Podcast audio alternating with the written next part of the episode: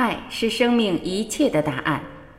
大家好，我是张晚琪，欢迎您回到爱之声。今天，让我们依然聆听刘峰教授为我们解读《开悟》。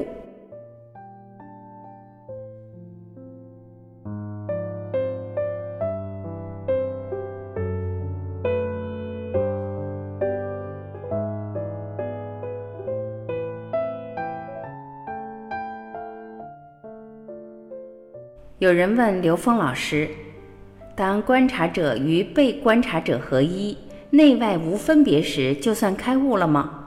如何用高维智慧看待开悟呢？”刘峰老师回答：“我们对开悟的理解，这个悟的本身是从内在找到答案，这才是所谓的悟。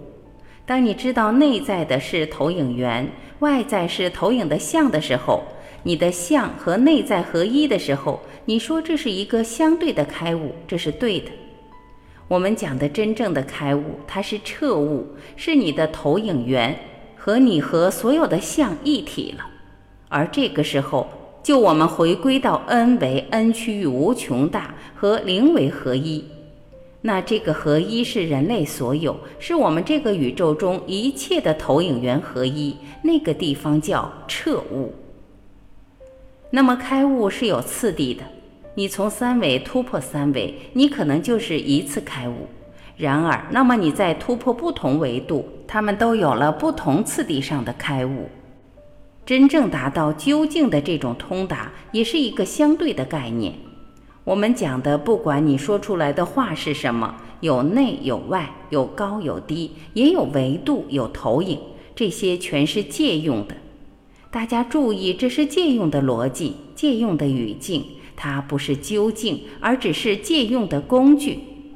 所以你要说无内无外，无高无低，无觉无物都可以，因为什么呢？因为这是借用的语言。我们每个人通过这些语言去领悟，你从中领悟到的东西，这是关键。你悟出来的是有意义的。而所有借用的语言，你可以瞬间全盘否定，都是可以的，因为说出来的就不是了，这叫言语断道。释迦牟尼佛讲了一辈子佛法，但最后他却说：“谁说我讲的是佛，谁就是谤佛。”由此可见，讲出来的它不过就是道理呀，道理不是道，就相当于说物理不是物一样。所以，我们为什么一开始专门强调我们拥有的知识足够悟道的，不需要在这个知识层面去扩充，让我们悟道？但是，我们要借用于这种语言的表达，借用的目的就像指月的手。你如果把那个指月的手当成了月亮的话，那你就等于是迷在这件事上了。你要知道，它只是借用了这么一个工具，让你去理解的话，这时候你对那个内外也好，对于高低也好，高维与投影，它不过是一个借用的描述而已。这里的本身是无相，是不需要描述的。感谢聆听，我是晚琪，今天我们的分享就到这里，明天再会。